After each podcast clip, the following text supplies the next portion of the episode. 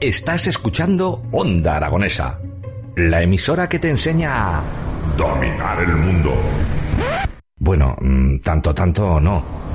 Controlar tu país. Ay, tampoco. Entender a tu pareja. Uf, va a ser que no. Disfrutar de tu ciudad. Mira, eso sí, Onda Aragonesa te ayuda a disfrutar de lo más cercano. En el 96.7, Onda Aragonesa.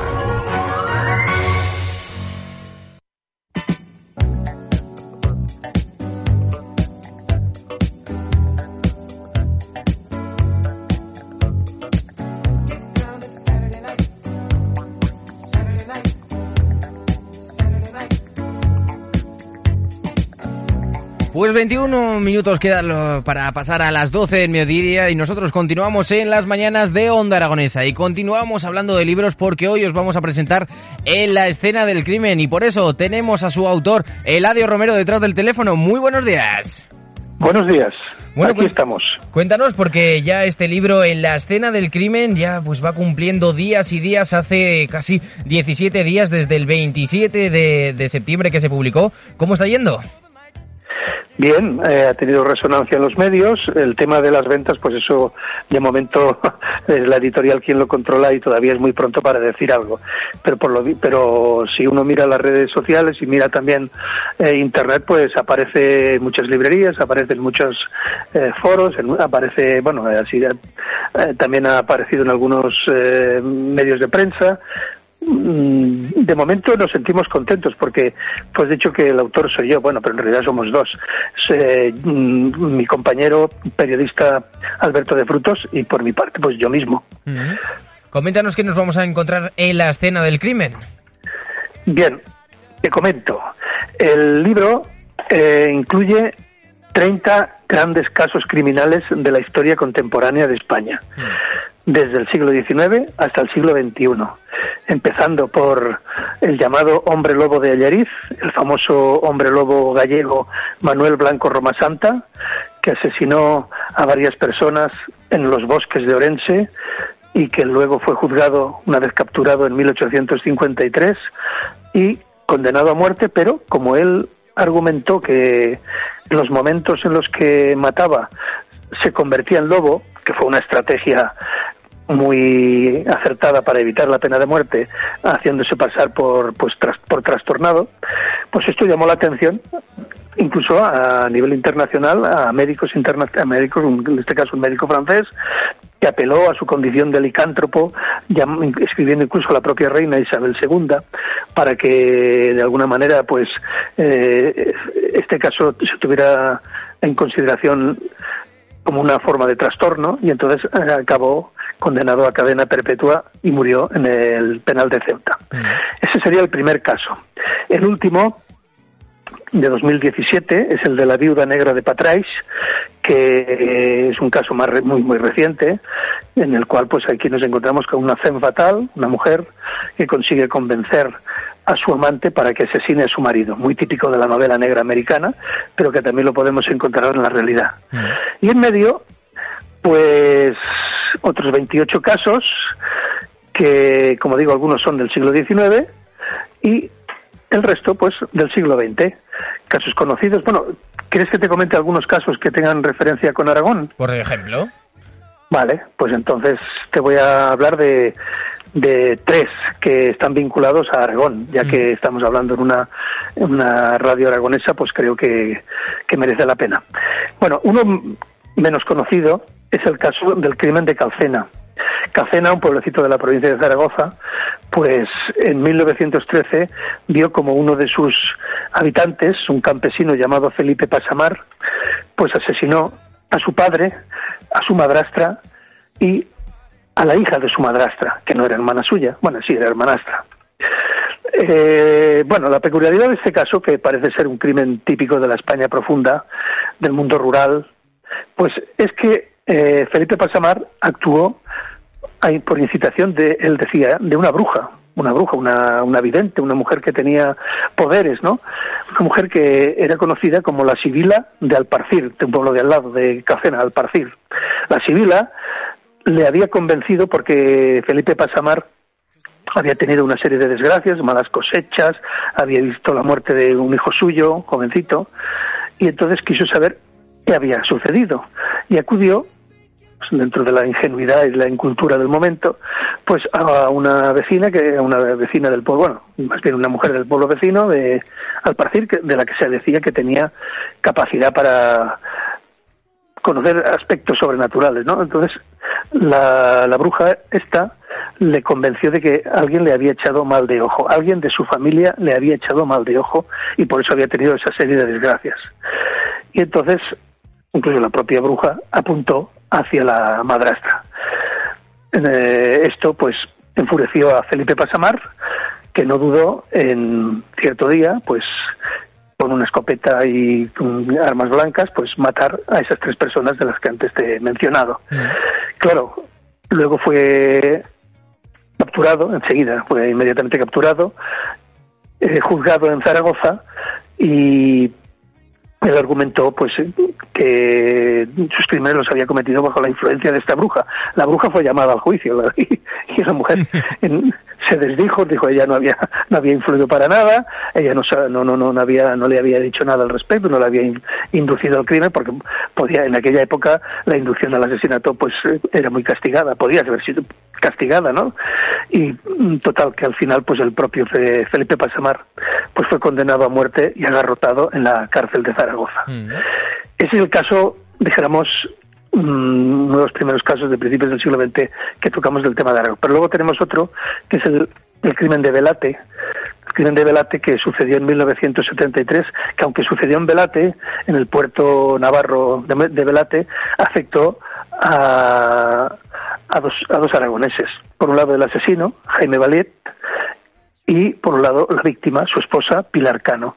Jaime Valet había sido eh, concejal en el ayuntamiento de Zaragoza en la época del franquismo, era hijo de, un empresario famoso, propietario de la empresa Saica, de la empresa papelera, y bueno, pues Jaime Valet, que tenía una amante, que era su propia secretaria, quería deshacerse de su mujer, que era muy católica y no lo quería ni, la separación, no quería, vamos, no darle ninguna posibilidad de que pudiera rehacer su vida con la secretaria, pues entonces se vio empujado a esa a ese crimen, pero lo hizo de una forma pues muy peculiar, ¿no?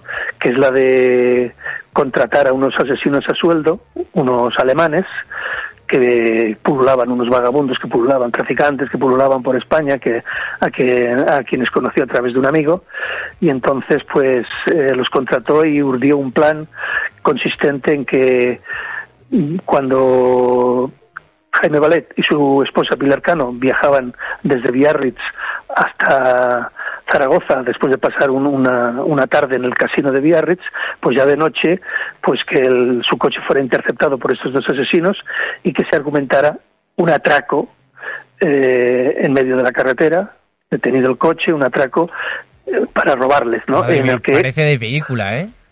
No, no, es que de hecho tiene, tiene película.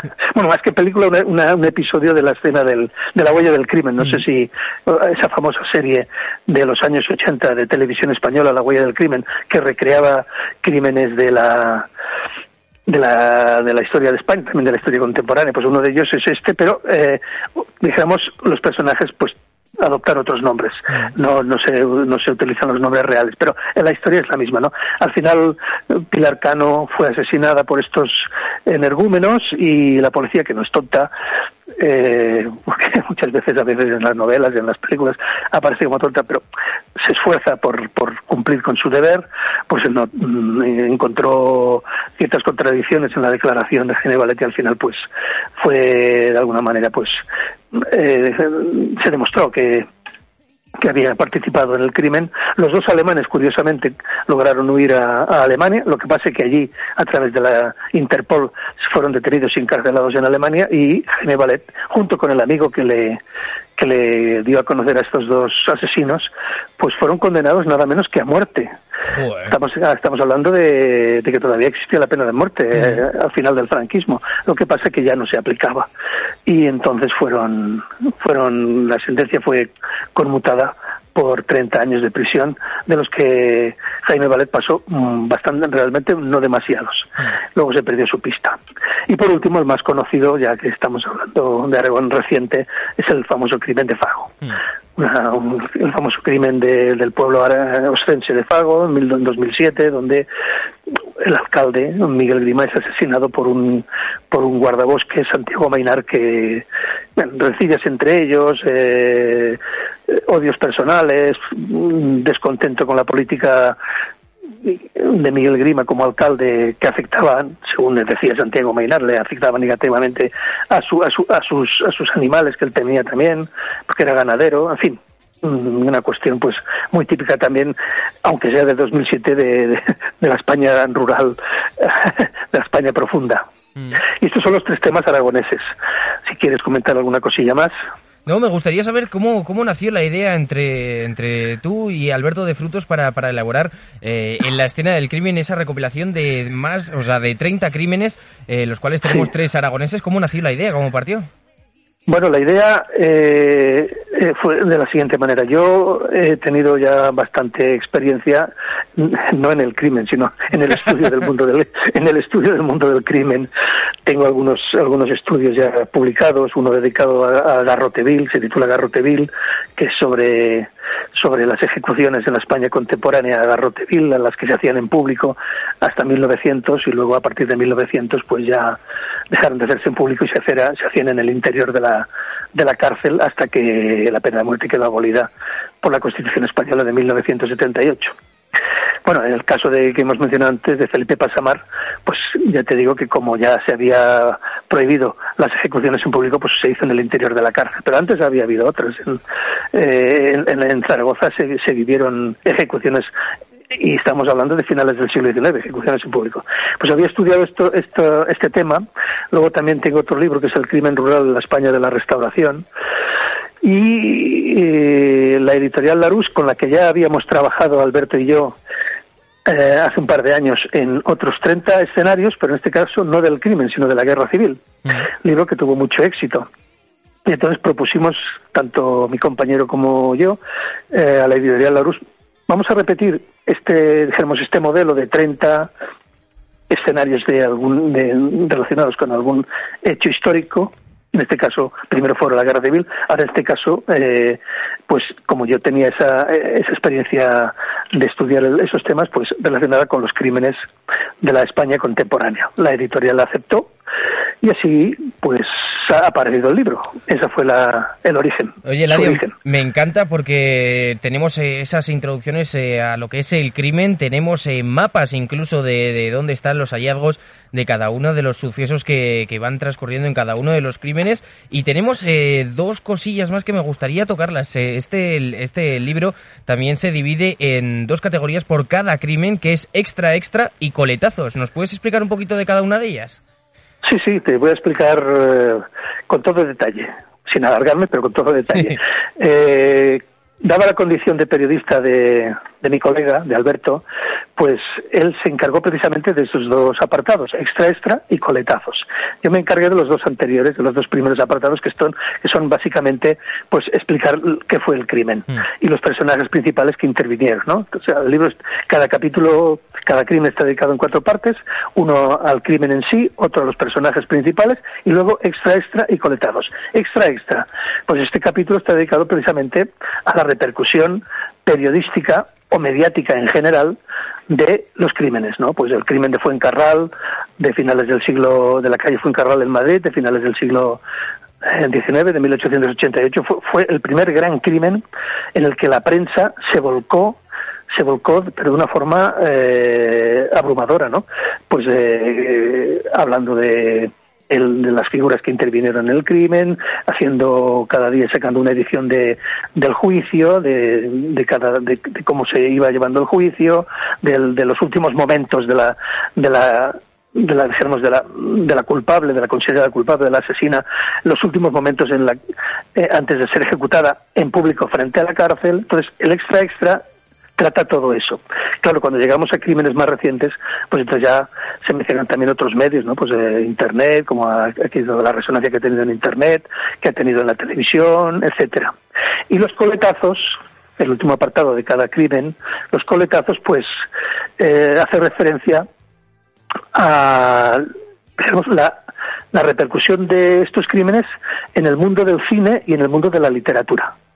Entonces, por ejemplo, si hablamos del crimen de Cuenca, crimen que por cierto no existió, mm. pues eh, se hace mención pues a, la película famosa de Pilar Miró, El crimen de Cuenca, que estuvo a punto de ser prohibida porque la propia Pilar Miró fue eh, acusada de, de, agravios, de injurias a la Guardia Civil por lo que exponía en la película, las torturas que aparecen en la película. Entonces estuvo a punto de, de ser juzgada. Al final, pues no, no se llegó a, a, tanto y la película, pues al final se pudo estrenar, pero no se estrenó en el año que se que se pretendía, sino creo que fue dos años más tarde.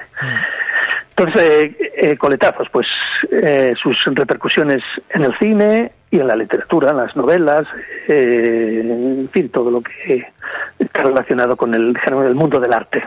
Les habéis dado una pequeña guía, un gran diccionario, por así decirlo, a todos esos escritores de novela negra. Sí, sí, sí, ya te digo que... Si tienes 30 crímenes aquí y eres escritor de novela negra, estoy seguro de que te pararás en cada uno de ellos y querrás investigar un poquito más. Le habéis dado realmente una guía muy extensa. Bueno, algunos de estos crímenes, como ya te he dicho, eh, tienen ya sus, propias novelas, ¿no? Mm. Porque... Eh, eh, bueno, a ver, pues sin ir más lejos, el crimen de Don Benito es un crimen que sucedió en, en la Extremadura de principios del siglo XX, tiene novela. Mm. Eh, ahora, yo, si tuviera que escoger un, un caso para novelar y que no tiene novela, elegiría precisamente el último, el de la viuda negra de Patrais, del mm. barrio valenciano de Patrais, porque es, es el caso clásico de, de Fen Fatal, como he dicho antes, en el que tenemos de todo, de todo lo, lo, que gusta, el morbo de la, de la, del amante, que en realidad es simplemente una marioneta de, de su de la mujer a la que, a la que ama, de, esta enfermera con la que tenía relación, pero que en realidad lo, lo, único que quería la enfermera, que por cierto ya tenía otros amantes, mm. Pues lo único que quería sacar de, de, este amante era que pudiera asesinar a su marido, al que, al que según decía ella, odiaba a muerte porque decía que la maltrataba, que la, que la insultaba, cosa que, que luego, pues según los testigos que aparecieron en el en el juicio pues no parecía que, era, que fuera así, sino que era una mujer de, un poco de vida, un poco, llamémosle alegre, que le gustaba vivir la vida, eh, su marido era un poquitín más, más estricto en la, lo que se entiende por vida familiar, y entonces pues ella, como no sé por qué le dio, porque bien podía haberse divorciado, pues le dio por pensar que la única salida era convencer a este presunto amante o perrillo faldero para que asesinara a su marido. La policía, que como he dicho antes, es como aparece en el libro, pues como va descubriendo cada uno de los de las de las de las de las pistas y demás a través de las pistas consiguió enseguida determinar que la mujer la esposa tenía algo que ver, porque siempre se dice Churchill la femme, y aquí acertaron de pleno, pues enseguida encontró. Y además ella tampoco no es que hizo que hiciera grandes alardes de ser muy inteligente para ocultar su participación en el crimen, porque de hecho ni, ni mostró pena alguna. De hecho, cuando la estuvo interrogando la policía, ella lo único que hacía era mirar el móvil, eh, chatear, o sea, como, no sé, como si no, como si en lugar de matar a su marido lo que hubiera simplemente hubiera perdido el bolso. O sea que la, enseguida la policía le fijó el ojo en ella, descubrió esos amantes que tenía, el otro amante que, que acabó siendo el asesino y enseguida pues a tocabos. Wow, pues menudas historias la que nos vais a contar en la escena del crimen. Ya sabéis, queridos amigos, acercaros a vuestra librería más cercana, la librería de barrio para adquirir en la escena del crimen. Por Eladio Romero y Alberto de Frutos. Esta singular aproximación a la historia contemporánea de España que a través de la recreación de algunos crímenes que dejaron impronta en la sociedad, la política legislativa y el acervo común. Muchísimas gracias, Eladio Romero. A vosotros. Un placer.